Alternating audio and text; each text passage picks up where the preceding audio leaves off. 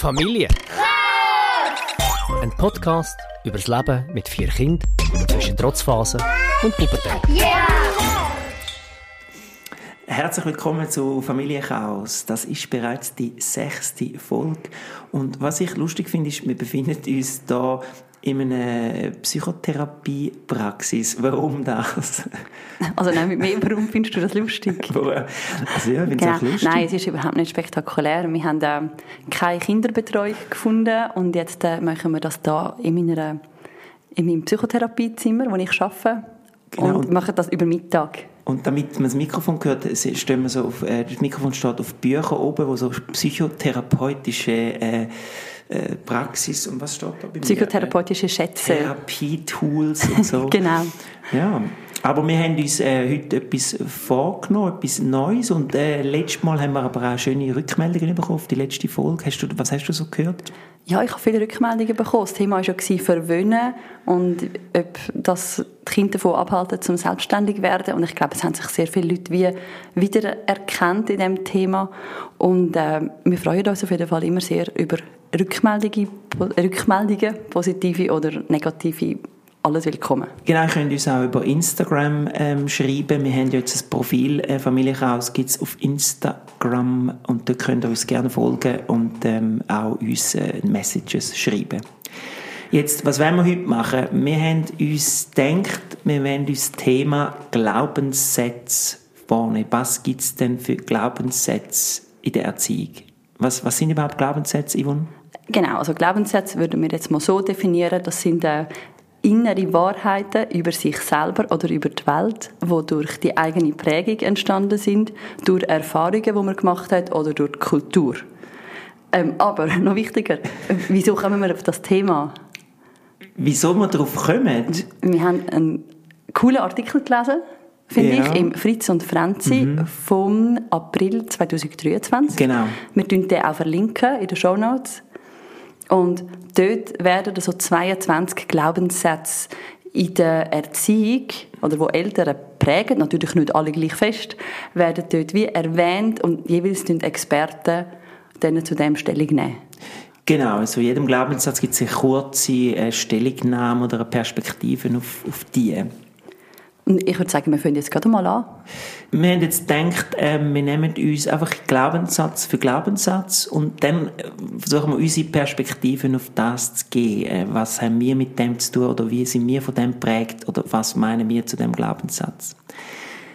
Der erste Glaubenssatz, der da steht, ist, um ein Kind zu erziehen, braucht es ein ganzes Dorf.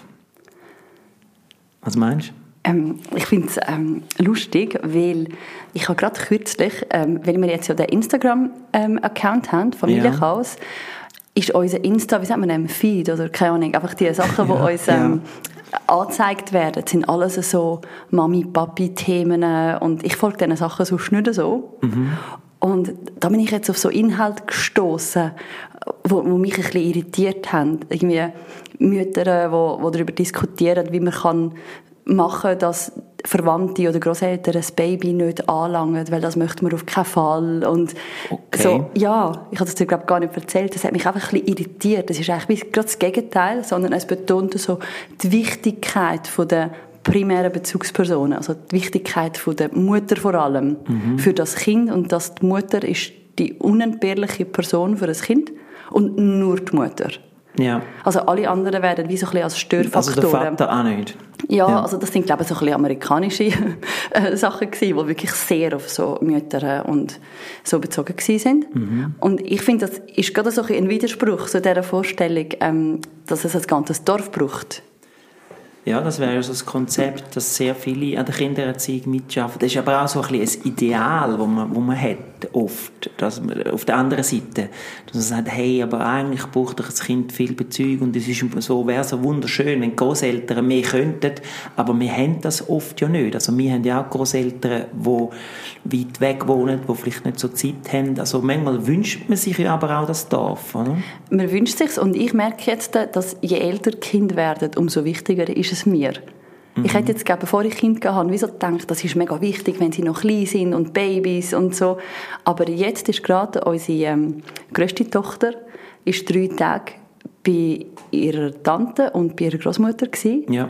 Und ich habe das so cool gefunden, dass ähm, momentan haben wir eher daheim nicht unbedingt wenig Konflikt und dass dort wie so eine andere Prägung dazu kommt. Dass dort wie, sie kann mega entspannt sein, sie können irgendwie sechs Stunden Fernsehen schauen, irgendwelche Sendungen schauen und mega verwöhnt werden und hat das richtig cool gefunden. Mhm, Und ich finde, in diesem Alter, so ein bisschen auf Pubertät hin, ist es mir wie fast wichtiger, dass die Kinder auch dann eine gute Beziehung haben zu Großeltern, Gottis, Göttis, auch zu Freunden von uns. Ja, also man wünscht sich wie so ein bisschen das Dorf. Ich erlebe oft, dass die Leute jetzt nicht würden sagen, sie haben den Glaubenssatz, das Mhm. ist quasi im Sinne von, ein Kind kann nur gut gedeihen, wenn extrem viele Leute das prägen. Nein, das Aber viele leiden darunter, ich- gerade in der Stadt Zürich, zum Beispiel ähm, die Leute aus Deutschland oder so, wo die Großeltern weit, weit weg sind, sie leiden darunter, dass sie eigentlich zu wenig Bezugspersonen fürs Kind haben, auch, auch rein für die Betreuung.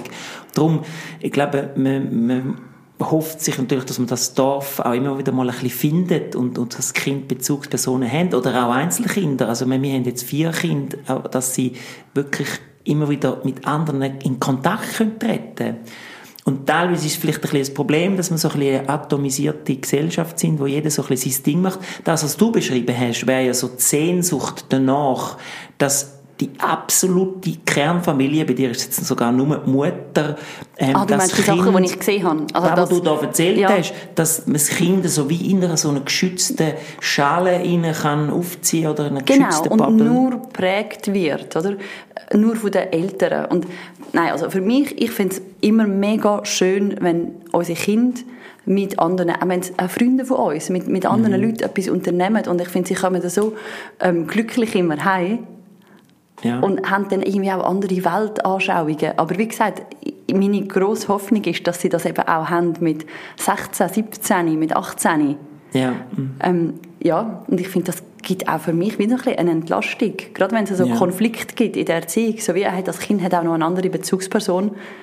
Ähm, Mhm. Ja, Also man hat gesagt, Glaubenssätze sind Sachen, die uns geprägt haben, vielleicht auch in der Erziehung, wo wir vielleicht aus Erfahrungen gelernt haben und wo uns darum beeinflussen. Der nächste Glaubenssatz aus dem Artikel ist, wie der Vater, so der Sohn. da muss ich schon mal sagen, ich check den Glaubenssatz nicht so ganz, weil ich meine... Du bist ja auch nicht, es ist, betrifft dich gar nicht, das ist ja nur Männer gemeint. Ja, aber also, ist das einfach so patriarchal geprägt? Ja, logisch, es- also, das ist jetzt Oder ja so... tut es Mütter und Töchter auch inkludieren, oder Nein, nicht? aber oft haben Okay. ja, ich glaube, oft haben Dann können wir ich Glaubenssätze-. Nein, aber oft haben Glaubenssätze natürlich so etwas, dass sie so, so alte Prägungen sind und darum ist es jetzt auch bewusst, glaube ich, nicht gendert oder so, sondern ähm, Vater, also der Stammvater und dass der Sohn dann das weiterträgt. Was dann die Frauen machen, ist eigentlich ein bisschen egal, die müssen sich ja eh um Kind kümmern.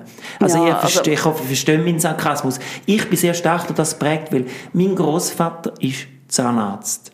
Und mein Vater ist auch Zahnarzt. Und es ist klar, es war die Erwartung, gewesen, dass ich auch Zahnarzt werde. Ich habe das als Kind auch sehr stark gelebt und immer gesagt, ich werde mal Zahnarzt. Hat das auch im gefunden. Fall, alle Leute können froh sein, dass du nicht Zahnarzt geworden bist. Wieso? Weil ich, wieso spinnst jetzt? Nein, ich meine, du kannst ja nicht mal richtige Glühbirne wechseln. Das wäre Ja, das stimmt. Ui, nein. Nein, ich habe dann auch gemerkt, dass ich schlecht bin. Mein Götti ist Zahntechniker. Also der Bruder von meinem Vater war Zahntechniker. Gewesen. Und ich bin dann bei ihm schnuppern, also wirklich so ein bisschen ausprobieren. Und ich habe gemerkt, dass ich das wirklich schlecht kann. Aber ich habe tatsächlich die Prägung und habe sie jetzt sehr stark gebrochen, indem ich ganz etwas anderes gemacht habe. Interessant finde ich aber dort, dass man ja gleich vielleicht denkt, mein Kind nimmt vielleicht meine Talente weiter oder Aber können wir jetzt äh, von dem genderten Patriarchalen wegkommen und generell über Ja, Kinder reden? Oder natürlich. hast du es nur bei deinen Söhnen? Weil Nein, dann, ja. ähm, wenn Habe ich das jetzt Söhne sage- gesagt? Nein, nein. Ich habe nicht Söhne ich gesagt, frage oder? dich. Ja. Nein, natürlich nicht. Okay, also, ich du tust jetzt so wie die Eltern, so die Kinder, Ja. tust du für dich ein bisschen umframen, weil Genau, wenn ich jetzt so frame und sage, hey, wie, wie, ich, wie ich so mein Kind auch, dann glaube ich, hat das noch viele, haben das viele noch so ein bisschen drin, dass man denkt, die Leidenschaft, die ich habe, die muss mein Kind auch mal haben. Vielleicht genetisch oder aber auch, indem ich es ihr einfach weitergebe. ich glaube, du hast das mehr als ich und du bist aber auch viel mehr so aufgewachsen als ich. Mhm, Also eben mit dir, du, du bist wie so aufgewachsen und auch so an deine Schwester hat niemand den Anspruch gestellt, dass sie Zahnärztin wird, sondern nur an dich. Und, ja, ja ähm, das ist quasi... Ja. Ich, war in einem sehr feministischen Haushalt aufgewachsen bin, ist das, glaube ich, kein Thema gewesen. Und wieso bist du denn nicht Lehrerin geworden? Also deine Mutter ist schon Lehrerin? Nein, meine, alle, Vater alle, meine ganze Lehrer? Familie, meine. Großeltern auch. Ähm, ich komme, komme aus einer Lehrersfamilie. Und, Und, ist, hast du nicht das Gefühl gehabt, dass man auch denkt, dass du wirst auch mal Lehrerin? nein, gar nicht, im Gegenteil. Mhm. Nein, das war wirklich kein Thema. Gewesen. Aber ich merke es so ein bisschen bei den Hobbys. Also meine äh, Familie, die sind äh, in die Schweiz geflüchtet aus Tschechien und haben dann auf einem Campingplatz gewohnt, neben einem Tennisplatz. Mhm. Und darum ist Tennis etwas, was sie dann wie so als Flüchtling 1969 haben die angefangen Tennis zu spielen. So wie Martina Hingis, oder? Die hat Mit also Martina Hingis. Prägung. Und ich kann mich schon noch erinnern, dass mein Großvater mir immer so Martina Hingis Poster geschenkt hat und Tennisschläger und er hatte eine grosse Hoffnung in mich ähm. Aber du, jetzt muss man sagen, so schlecht, wenn ich im Glühbirne einwechsle, bist du so schlecht. Ja. Bestimmt. Nein, Mein ist bisschen gemein, aber... du hast mich noch nie gesehen Tennis spielen, aber mein Talent ist wirklich nicht gross. Und dort habe ich schon auch gemerkt, dass da so eine Erwartung auf eine Art besteht. Mhm. Ähm, das haben meine Großeltern fest gehabt, ja. Ja. Und wenn ich jetzt denke an unsere eigenen Kinder, ich, sehe ich es bei dir. Also du bist ja super musikalisch, also du lebst ja eigentlich von Musik unter anderem. Unter anderem, ja. Genau. Und so, also einfach also dein Stolz, wenn jetzt unser zweitjüngste hat angefangen Gitarre spielen und bei den ersten zwei ist ja Musik nicht so ein grosses Interesse Mhm. und, und einfach so ein die Hoffnung, dass das Kind von dir auch so musikalisch wird oder auch kreativ wird. Also das Kreat ich, ich denke, ich gebe es absolut zu, dass ich die Hoffnung habe, dass äh, ein Kind auch so ein bisschen im kreativen Bereich tätig Also mit einem, muss würdest du schon zufrieden geben? Nein, es muss nicht mal beruflich sein, aber einfach, dass Kreativität eine wichtige Rolle spielt im Leben. Das ist eigentlich, gebe ich völlig zu, das ist ein absoluter Wunsch. Ja, ich glaube, ich habe das wie nicht, aber was ich kann, ich habe wie so ein bisschen, manchmal ein bisschen wenig Empathie, wenn ein Kind etwas von mir nicht teilt. Also ich habe ja recht einen grossen Bewegungsdrang Ja. und muss mich viel bewegen und bin am liebsten immer am Wandern und in der Natur und wenn ich dann ein Kind habe, das auch sagt, beim schönsten Wetter, ich würde jetzt am liebsten einfach den ganzen Tag nur drinnen sein heute, dann habe ich kein Verständnis, also ich finde dann schnell, das ist doch nicht normal. Genau, da hast du sehr Habe stark ich sehr stark. das ist dein Glaubenssatz. Ja. Wer nicht will go wandern, ist ein Trottel. Ist das ein Glaubenssatz? Nein, aber einfach irgendwie so ja, ähnlich. ja, wahrscheinlich schon. Einfach so ein, ein, ein Unverständnis dafür. Ja. Dabei weiss ich jetzt auch nicht, ob mit zwölf Wandern mein Hobby war. Ja. Ich glaube, man kann schon feststellen, dass es natürlich etwas bringt, wenn man den Glaubenssatz nicht zu stark hat, weil man, wenn man den Kindern aber Offenheit äh, predigt, dass sie eigentlich alles können machen. Und das Ja, hätte ich so intellektuell hätte ich das. Hey, ihr könnt im Fall alles machen. Wenn ihr wollt, äh, Juristen oder Juristinnen werden, dann macht das. Obwohl du innerlich mega fest hoffst, dass sie irgendwie brotlose Künstler werden. Ja. Nein, du sagst mir Ja. ja auch immer, hey, du dem Kind das nicht zu fest sagen, dass das jetzt mega wichtig ist, dass man sich jetzt noch bewegt, weil sonst machen sie ja gerade das Gegenteil. Also, das ist ja schon auch ein bisschen so, Das ist manchmal so eine Befürchtung, die man hat. ja, also sicher Ja. in einem gewissen Alter machen sie da Ja. ähm, das Gegenteil, ja. Ja. Aber ich habe schon so die tiefe, ähm, das tiefe Vertrauen, dass die Kinder irgendwie gleich geprägt werden durch unsere Interessen und was uns so Spass macht und dann vielleicht mit 22 das aufgreifen. Das habe ich auf eine Art schon. Ja, das ist ja so. Dabei ist es ja eigentlich, kann es uns doch völlig egal sein. Sorry. Eigentlich kann es egal sein. ist Aber doch gleich, sie zu- müssen einfach glücklich Jetzt werden. muss ich gleich nochmal so aufs, aufs Patriarchale kommen. Wir schauen im Moment Beckham-Biografie auf Netflix. Und dort ist der, dem sein Vater ist in so einem kleinen englischen Hinterhöfli, also so die, die Wiesli hinter dem Haus, ist relativ arm aufgewachsen, hat der einfach jeden Tag mit dem Beckham geshootet, jeden Tag. Und ich habe ein Interview mit dem Jürgen Klopp gehört, der hat auch mit seinem Vater immer geshootet. Und das Schlimme an dem ist, dass jetzt alle Väter da draussen, auch wenn sie jetzt wieder den Podcast hören, das genau gleich machen und ihre Söhne plagen. Nein, das stimmt doch nicht. Sorry. Nein, also erstens, ich kenne keinen einzigen Vater, der das macht. Kenne ich nicht. Ah, ist ja Gefahr, weil es hat Umfeld funktioniert. nicht, der Klopp ist zwar nur Zweitliga, ja, aber, gleich. sorry, Also, nein, das nervt mich jetzt im Fall. Auch Was das? Patriarchale, die Martina Hingis und ihre Mutter. Das ist- wäre das und das Gleiche ist eine als- Mutter Ja. und es ist eine Tochter, dort ist gar kein Mann involviert. Also können wir bitte wegkommen von ja, dem. ich weiss, was du meinst. Es, auch bei, bei Töchtern macht man das und dein Großvater hat das mit dir wahrscheinlich auch Genau, machen genau. Aber er hat eine übrigens Gefahr, auch wollen, wo dass ich Mathematikerin werde. Stimmt, ja. Genau. Also eine Gefahr, die in dem Glaubenssatz drinsteckt, dass man ihr seine Kinder auch zu, zu fest drillt. Gut, wir kommen, glaube zum nächsten, oder? Ähm, der nächste heißt, die richtige Erziehung gibt es nicht. Der, also ich würde es mal so sagen, den habe ich sehr stark. Ich habe den Glaubenssatz vielleicht auch als Schutzmechanismus, dass man dann kann man ja wie nichts falsch machen, wenn es die richtige Erziehung nicht gibt. Ich glaube, das hat man auch in den vorherigen Folgen von uns gehört, oder? Dass wir wie vielleicht auch mangels Wissen haben wir den Glaubenssatz. Mhm. Ähm, ja, und, und dass wir oft auch einfach ein bisschen ausprobieren und dann auch merken, ah, nein, das funktioniert nicht, wenn man sich vornimmt. Ich habe den vielleicht ein bisschen als Selbstschutz. Mhm. Um mich nicht zu fest müssen, eben um meine Bücher weiterhin in Zellophan dürfen eingepackt lassen und nicht müssen lesen ja, aber wir haben einen Podcast, wo also Es geht aber nicht um Erziehung, nein, wirklich nicht. Nein, also, aber ich finde wirklich Erziehung, das Wort tut mich ein bisschen, dass das widerstrebt mir irgendwie weil es von so von Ziehen kommt. Nein, ich will es gar nicht mal so tief analysieren. Es geht also darum, ich möchte das Kind...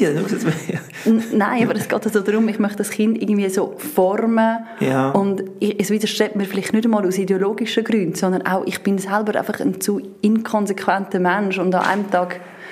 Also, nein, ich, ich habe das Gefühl, mir ist einfach die Beziehung wichtig und ähm, irgendwie habe ich das Gefühl, hey, es gibt Kinder, die kommen mega cool raus und haben die Eltern haben Erziehungsmethoden angewendet, vielleicht, die ich nicht würde unterschreiben würde, mhm. dass die gut wären. Und umgekehrt. Ich glaube, man darf nicht sich zu viel ähm, Gewicht da geben. Aber jetzt gibt es ja gleich einen inneren Widerspruch in dem, du setzt dich doch mit, obwohl jetzt ja der Begriff nicht passt, mit Erziehung auseinander. Ja, nein, recht. Mhm. Du redest, setzt, also gehst du vielleicht gleich davon aus, dass es eben richtige und vielleicht ein bisschen weniger richtige Massnahmen gibt? Ja, aber ich glaube, es es ist oft nicht so, also meine, natürlich, es gibt Sachen, die gehen nicht. Also das ist ja völlig klar, über das muss man nicht diskutieren. Mhm, Gewalt, mhm. emotionale Vernachlässigung und so weiter, das sind ja alles völlig klare No-Gos. Ja. Aber ob jetzt ein Kind, wenn es zu spät heimkommt, nachher einen Abend lang Hausarrest hat oder ein anderes Kind, das einfach gar keine Konsequenz hat und ich glaube, das traumatisiert das Kind nicht und das andere Kind wird wegen dem nicht ein verwöhntes Kind, mhm. sondern es kommt auch immer ein bisschen aufs Kind drauf an und Vielleicht bin ich auch ein bisschen überfordert, weil wir haben vier Kinder, die so unterschiedlich sind. Ja.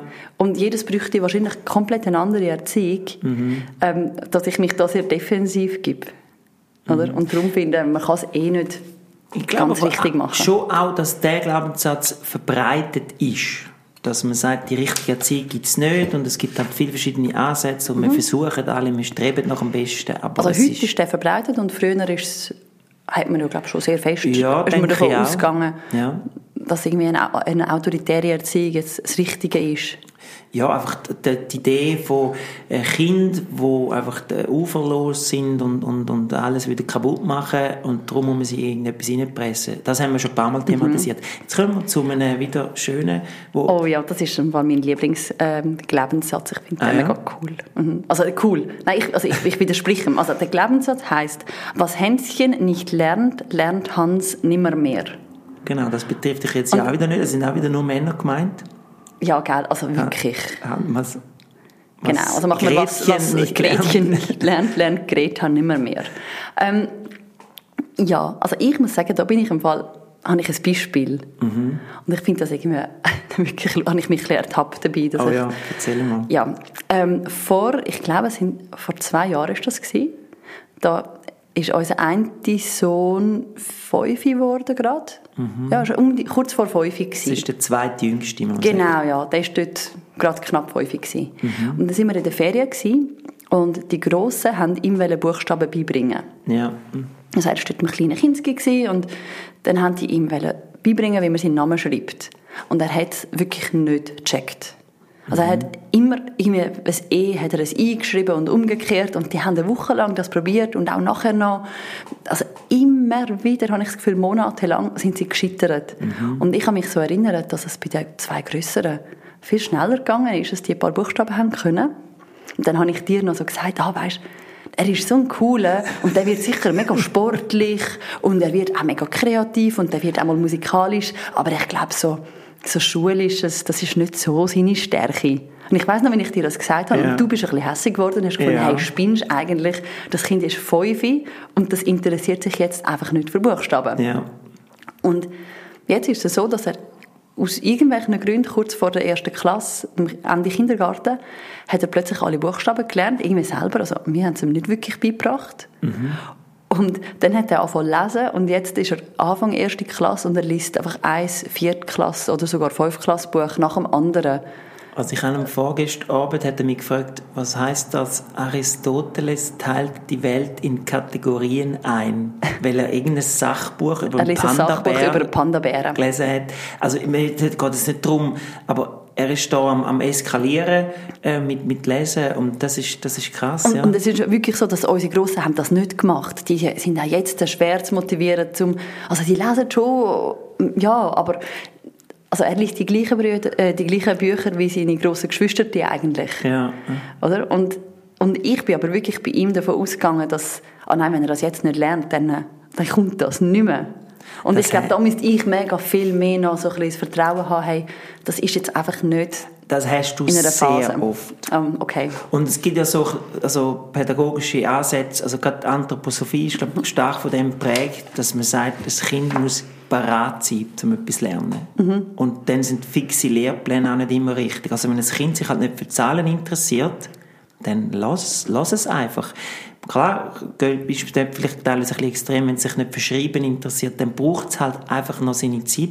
Und was haben sie nicht gelernt? Dann haben sie immer mehr, kann man aber auch noch viel, viel weiter treiben. Ich glaube, viele Erwachsene sind auch geprägt von dem Glaubenssatz, dass sie sagen, ja, also wenn ich nie gelernt habe singen und jetzt bin ich 50, dann lerne ich jetzt auch noch nicht singen. Mhm. Und da mhm. finde ich, Ja, nein. genau so. Oder ich bin nicht musikalisch, also werde genau. ich es nicht mehr. Oder ich bin nicht sportlich, also werde ich nicht mehr sportlich. Mhm. Aber nein, also das ist schon so ein Bereich, wo ich finde, ähm, um sich manchmal so ein bisschen bei dir abschauen, wie deine Haltung ist. Weil ich meine, du schaffst an einer, unter anderem schaffst du an einer Steinerschule. Mhm. Und bist vielleicht schon, ich meine, du bist kein Anthroposoph, aber du bist gleich ein bisschen durch das Ideal geprägt. Und ja, ich habe das Gefühl, ich bin so super ähm, schulisch geprägt, also Du hast immer Schiss, ich weiß, du hast immer Schiss, wenn ein Kind zum Beispiel bei einer Matheprüfung etwas nicht gecheckt hat, hast du das Gefühl, okay, fertig, Schluss, äh, Sek, C, also extrem. ja, also genau. hast du schon ein bisschen. Und ich ja, sage immer, hey, so, oh nein, das, kommt, das, das, das ja. kommt doch nicht mehr. Und ich verschrecke immer wieder, wie dann Sachen plötzlich kommen. Ja, ja, das ist schon so. Genau, also das ist so ein für mich in dem Sinn wichtiger Glaubenssatz. Wir kommen zu unserer Rubrik, würde ich sagen, die wir nicht vergessen sollten, nämlich am Tiefpunkt vom Monat, wie man es mhm. jetzt neuerdings nennt. Ähm, was hast denn du für einen Tiefpunkt erlebt? Also meine positive Bilanz ist, also ich glaube, es war noch recht ein easy Monat gewesen. Ich habe recht lange müssen überlegen. Ah, schon? Und ja. wir sind auch in der Herbstferien gewesen. und wir haben ja schon berichtet von unseren Sommerferien, die recht in die Hose gegangen sind in vieler mhm. Hinsicht. Unsere Herbstferien sind cool gewesen. Super gewesen. Ja. Ähm, und darum, ich finde, mein Tiefpunkt ist gar nicht so spektakulär, aber es war in diesen Ferien gewesen. Wir waren in Italien gewesen. Mhm. und so in einem Häuschen recht abgelegen und am Morgen ist der Kleinste immer am halb sieben, viertel vor sieben hellwach gewesen. Ja. Und unsere Grösste, die ist jetzt unterdessen in einer Phase, wo sie wirklich, wenn man sie am 9 weckt, findet sie das, das Hinterletzte. Das Hinterletzte. Wirklich das Hinterletzte. Da kommen ganz viele Schimpfwörter und so. Und ja, ich würde sagen, sehr normal altersentsprechend. Und ich habe den Gap jeden Morgen, ich habe wirklich Angst vor dem Morgen. Ja. Weil ich bin mit dem Kleinsten aufgestanden. Das heisst, ich bin dann irgendwie einfach schon seit um halb sieben wach gewesen.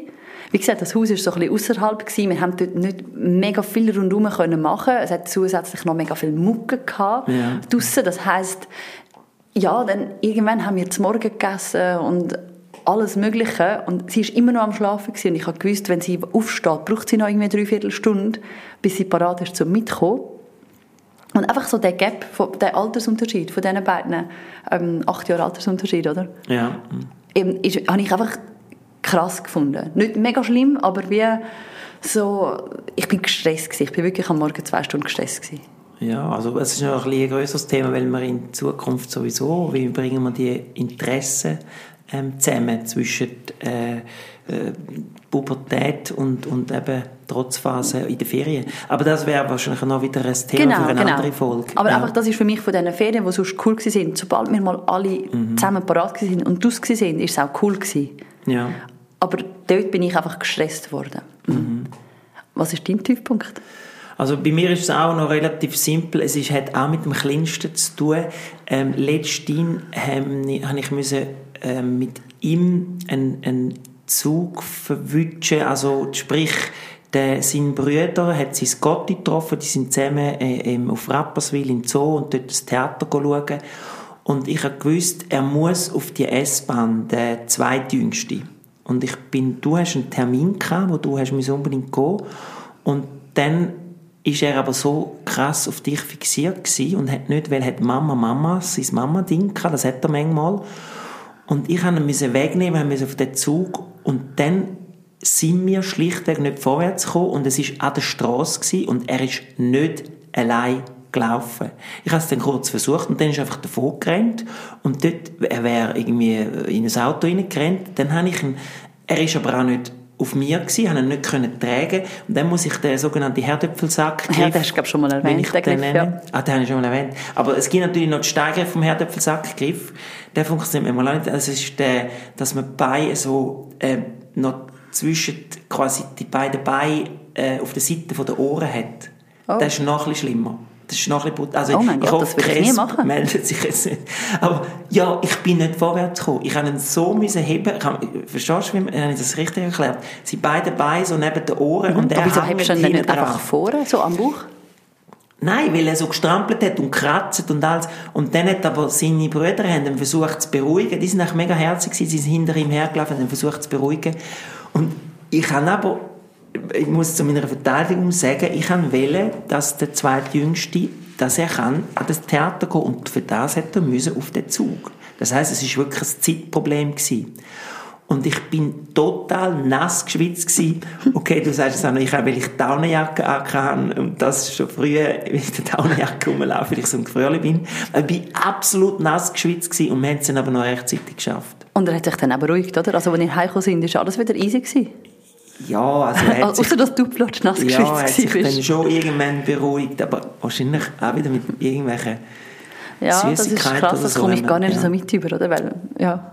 Ja, er hat jetzt manchmal so die äh, Mama-Fixierung, mhm. ja. Ja, gut, dann würde ich sagen, gehen wir zum nächsten Glaubenssatz. Mhm. Oh, das ist auch ein, ein schöner. Ähm, erst die Arbeit, dann das Vergnügen. Ja. Da muss ich sagen, ich habe das Gefühl, das ist so ein bisschen, meine Kindheit ist prägt durch den Glaubenssatz. Schon? Mhm. Und ich mache aber selber so demonstrativ das Gegenteil. Fast schon, auch fast schon ein bisschen pathologisch das Gegenteil. Du meinst? Oder? ja, ich weiß. Das haben also, wir ja auch schon thematisiert. Ja, ähm. genau. Also ich, ich kann so gut alles stehen und liegen zum wandern und da könnte ich auch offene Milch irgendwie auf dem Morgentisch noch stehen. Ich will jetzt einfach, es ist schön Wetter und ich möchte das machen, Punkt. Mhm. Und ich habe das Gefühl, in meiner Kindheit ist das schon sehr, sehr, sehr fest gewesen. Dass du musst zuerst Hausaufgaben machen, vorher darfst du nicht abmachen. Du musst zuerst 30 Minuten Klavier gespielt haben, vorher darfst du nicht rausgehen. Du musst zuerst das Badzimmer geputzt haben, vorher gehen wir nicht posten oder so. Mhm. Also kannst du nicht shoppen. Mhm. Also das ist, ich habe das Gefühl, dass ist wirklich, das beschreibt einen grossen Teil von meiner Kindheit. Aber ich bekämpfe den ja auch noch ein bisschen aus anderen Gründen. Ich finde es einfach auch blöd, wenn man immer zwischen Arbeit und Vergnügen trennt. Man sollte, Arbeit sollte einem ja irgendwo durch auch Spass machen. Ja, also, okay, aber das ist jetzt wieder, die Diskussion geht ja weit zu weit, oder? Nein, aber ich, mein, aber ich komme mal noch von einer anderen Seite her an. Also ich, als Lerncoach sage ich manchmal, okay, wenn du jetzt so eine To-Do-Liste machst, und dann, mit was fängst du denn an? Solltest du eher mit dem anfangen, wo du nicht so gern machst, oder mit dem, wo du gern machst? Und dann sagen die meisten intuitiv, ja, ich fange dann an mit dem, was ich nicht gern mache, weil dann habe ich es hinter mir. Und ich glaube, dass es genau falsch ist, nein, auch nein, motivationstechnisch. Hey, Fang gescheiter mit dem an, was du gern machst. Und dann kommst du drin rein. Und dann bist du dran etwas. Also, es ist lustig, dass du das sagst. Ich habe in meiner ähm, ADHS-Gruppe, ich arbeite ja mega viel mit ADHS, ja. ähm, haben wir es gerade kürzlich von dem gehabt. Und dort sagen wir eigentlich in der Regel immer alle Klienten, Patienten, wie auch immer das wir es nennen, sie fangen immer zuerst mit den Sachen an, die sie gerne machen und die unangenehmen rausschieben. Und ja. ich probiere immer zu propagieren, hey, macht doch zuerst unangenehme, aber dann haben das hinter euch. jetzt genau wieder der Jetzt hast du gesagt, der Glaubenssatz hast du bekämpft, aber jetzt sagst du ja genau, erst die Arbeit, dann das Nein, das, nein, das finde ich gerade etwas ganz anderes. Ich habe drei To-Dos, ich muss sie sowieso machen. Mhm. Oder? Und ich finde alle drei nicht lässig. Es ist ja nicht, dass eins davon ein Vergnügen wäre. Yeah. Ich finde einfach das eine blöder als das andere. Mhm. Dann mache ich zuerst das Blödere. Oder? Aber ich muss es sowieso machen. Es, es gibt keine Hose sozusagen. Ich glaube, die meisten da draußen würden mir auch widersprechen, aber motivationstechnisch Nein, kann es Sinn machen, dass man die erste Hürde versucht zu überspringen, indem man etwas nimmt, wenn du jetzt sagst, auf einer To-Do-Liste, wo alle drei musst machen und du sagst, es sind alle nicht so genial, dass die nimmst, die du eigentlich noch am wenigsten schlimm findest. Weil dann bist du vielleicht ins Schaffen reingekommen. Nein, das habe ich nicht. Also wenn ich eine Rechnung muss zahlen muss, wo ich schon irgendwie zwei Mahnungen drauf habe und ich, es schießt mich mega an, weil ich 60 Stutz mehr muss zahlen für die Rechnung und ich muss noch andere Sachen machen. Ich bin so froh, wenn ich das gemacht habe.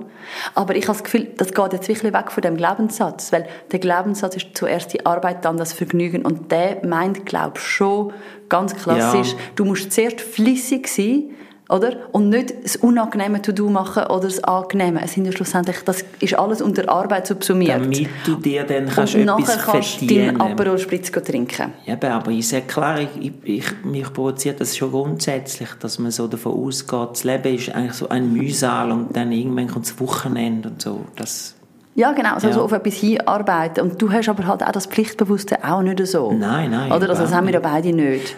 Und ich finde es aber auch bei den Kindern darum noch schwierig, weil ja unsere Kinder gleich unterdessen, gerade die zwei Grossen, die haben schon so viele Hausaufgaben und müssen lernen und so. Und ich merke, dass die manchmal auch mega gestresst sind, weil sie zu spät anfangen. Ja. Und wir setzen da wahnsinnig wenig Druck auf. Also wir sagen ja nie, hey, du musst jetzt das zuerst machen, vorher darfst du nicht abmachen. ja. Und, und dann denke ich manchmal, hey, würden wir ihnen nicht einen Gefallen machen, wenn wir da ein bisschen mehr würden intervenieren und das leben, oder? Sie würden zwar hässig auf uns werden, aber sie hätten nicht am Abend, am, vorher, am, äh, am Abend vor der Prüfung, am 10 Uhr, eine riesige Krise. Ja, aber sie kommen jetzt nicht vorgelebt über. Ja, Wenn nein, du wir sind zum Beispiel sagst, okay, wir haben eine riesen Messe in der Küche, aber du sagst, nein, das machen wir jetzt nicht, weil wir gehen jetzt in die Berge. Dann kommen sie ja eigentlich gerade vorgelebt über, nein, wir machen jetzt zuerst auch Spass. Mhm. Ja, und ich bin im Fall schon auch überzeugt davon, dass, dass ich das auch möchte, so leben. Ja. Also, dann hat man halt mal irgendwie etwas zu spät, also, ja, oder kommt mal vielleicht ein bisschen Stress, aber ich finde schon so, dass, wieso genau, wieso muss eine Wohnung gestaubsaugt sein, damit ich kann wandern, weil, wenn sie gestaubsaugt ist, ist vielleicht Mhm. schon zu spät und es lohnt sich gar nicht mit Bergen zu gehen, dann verpasse ich das ja. Ja. Also, es leuchtet mir wie nicht, schlicht nicht ein, warum dass man das zuerst muss machen muss. Wir können den nächsten gerade noch dort rein, das ist nämlich Mhm. Ordnung ist das halbe Leben. Ist eigentlich auch ein Klassiker. Ja, so bin ich im Fall schon auch ein bisschen geprägt worden. Also ich meine das jetzt im Fall auch nicht gemein zu meiner, äh, meiner Familie. Wo, deine Mutter hört den Podcast. Meine Mutter hört den und, Podcast, Äh, darum ähm, bist du da ein bisschen äh, natürlich Nein, biased, ja. ich meine das wirklich nicht gemein. Ich, ich, ich habe das sicher, das war eine, eine Zeit, gewesen, eine Generation, gewesen, eben auch noch so alleinerziehend und vielleicht auch schon so ein bisschen die tschechische Prägung. Also Ja, meine also man muss tschechische dazu sagen, Familie, die sind schon alle sehr, haben super putzte Häuser. Ja, man muss sagen, die Ivo, ihre Mutter ist eine sehr coole Frau und ich liebe sie als Schwiegermutter. Und also von dem einfach, dass wir das noch gesagt haben. Genau, aber halt einfach pflichtbewusster als ich. Und Pflichtbewusst. Und ja, Ja. ich habe auch Und manchmal ein bisschen Angst vor ihr, wenn ich bei ihr daheim zum Beispiel irgendwie äh, dusche oder so, habe ich mal irgendetwas kaputt gemacht oder so. Und ich habe auch ein bisschen Angst. Oder auch, wenn Okay, sie so du- du hast ordentlich auch schon wahnsinnig viel kaputt gemacht. Ja. Aber darum, ich habe die ordentliche Seite bei ihr ist schon noch, schon noch krass. Ja. Die ist einfach da und die ist bei dir daheim übrigens genauso da gewesen. Ja. Aber da haben wir wieder das patriarchale Modell, wo du aufgewachsen bist. Bei dir ist einfach ganz klar gewesen, die Mutter macht alles und Mann und Kind müssen eigentlich nichts machen. Darum bist, hast du das gar nicht so Mein mitbekommen. Vater war aber sehr ordentlich. Gewesen. Wenn er mal irgendetwas hätte müssen machen er hat auch, klar, er war schon ein bisschen patriarchal gewesen und hat auch in seiner Zahnarztpraxis, haben ihm seine Gehilfinnen, die hat man so genannt, Zahnarztgehilfinnen, die haben ihm immer alles müssen anbüscheln und hat alles müssen an seinem Ort sein. Und manchmal bin ich zu ihm, wenn er einen Notfall hatte, helfen. Das habe ich immer noch cool gefunden als Kind. Und dann hat er die Sachen nicht gefunden, weil er so selber, aber er hat sich unhuren aufgeregt. Also er ist so ein bisschen Ordnungsfanatiker Ja, genau, aber auch daheim. Es ist ganz Ja. klar immer deine Mutter gewesen. Sie hat mir das auch noch später gesagt, dass sie das bereut, dass sie ihn nicht mit einbezogen hat Ja. in den Haushalt. Auch nach der Pensionierung hat er nichts gemacht, weil er schlicht nicht gewusst hat, wie. Oder? Und bei mir ist es halt schon so gewesen, dass ich bei den Glaubenssatz von meiner, meiner Familie involviert wurde, weil wir haben sehr viel müssen mithelfen. Ja. Und jetzt kommen wir nochmal zurück zur Ordnung ist das halbe Leben. Ich habe das Gefühl, das ist mir schon oft gesagt worden. Also auch meine Großeltern haben gesagt, hey, aber du musst dir auch, auch deine Finanzen, du musst das alles aufschreiben. Ja, ja. Und ähm, wenn du keinen aufgeräumten Schreibtisch hast, dann kannst du nicht lernen. Und so weiter. Also ich habe das Gefühl, das ist bei mir, ich bin stark so geprägt und es ist aber nichts davon angekommen. Ja. Ja, aber jetzt eben, da müssen wir jetzt wieder ein bisschen zum Aristoteles zurückkommen, dass ja oft Sachen ein bisschen in der Mitte liegen. Es ist ja nicht einfach ähm, schwarz-weiß. Also immer alles ordnen und immer alles bis ins Letzte aufräumen ist jetzt auch nicht allein. Aber das totale Chaos, glaube im Zimmer hilft halt doch auch nicht so. Zum Beispiel gerade äh, unsere Tochter, sorry, Nein, nein, da hat ich manchmal einfach das Chaos Ja. und kann dann nicht Aufgaben machen, weil sie einfach nicht die Sachen nicht findet. Sie findet Sachen chronisch nicht, da hast recht, aber Ja. wenn sie so ein Chaos hat, geht sie einfach in- an den Küchentisch das machen, wo vielleicht gerade leer ist. Oder Ja, aber du verlierst auch Zeit. Also Ja. ehrlich gesagt, ich kämpfe ein bisschen gegen das als, als Code, als eher unordentlicher Mensch, kämpfe ich immer, dass ich so eine minimale Ordnung habe, hilft mir schon, dass ich die Sachen wieder einigermaßen finde und auch ein bisschen schneller vorwärts komme. Ja, also ich, ich, ich sehe es, aber irgendwie, also in meinem Job als Psychotherapeutin begegne ich mehr Leute, die darunter leiden, dass sie den Glaubenssatz haben Ja. und dass sie so hohe Ansprüche an sich selber haben. Also Leute, die einfach das Gefühl haben, hey, ich muss doch jeden Tag Staubsaugen oder ich muss, das Badzimmer muss immer mega gut geputzt sein Ja. und ich sehe das wirklich oft. Ja. Und nachher leidet man darunter, weil man hat Zeit nicht oder man hat eine Zeit für anderes nicht. Mhm. Ja. Das heißt, wenn es einfach nur darum geht, was macht einem glücklicher, ich habe das Gefühl, also mich persönlich macht es glücklicher, wenn ich da da- das ein bisschen schleifen. Umgekehrt gibt es aber auch Leute, und ähm, ich glaube auch meine Mutter wäre einfach schlicht nicht glücklich, wenn sie am Abend die Küche nicht Mhm. würde machen und am nächsten Morgen noch müsste Geschirr aufräumen. Das gibt es ganz viele Leute. Ah, Du bekämpfst jetzt auch wieder so ein bisschen, die Aussage ist das halbe Leben. Also Ja. es wäre tragisch, wenn wir quasi die Hälfte von unserem Leben nur damit würden verbringen, Ordnung zu schaffen, weil dann hätten wir einiges verpasst. Aber nein, vielleicht gibt es ja auch Leute, habe ich im Fall schon gehört, die mega gerne putzen. Also wenn man das? ja, ja, also ich weiß es nicht, vielleicht. Kann ich weiß es nicht, ich kenne niemanden. schreiben auf Instagram, wenn Ja, ihr schreibt uns.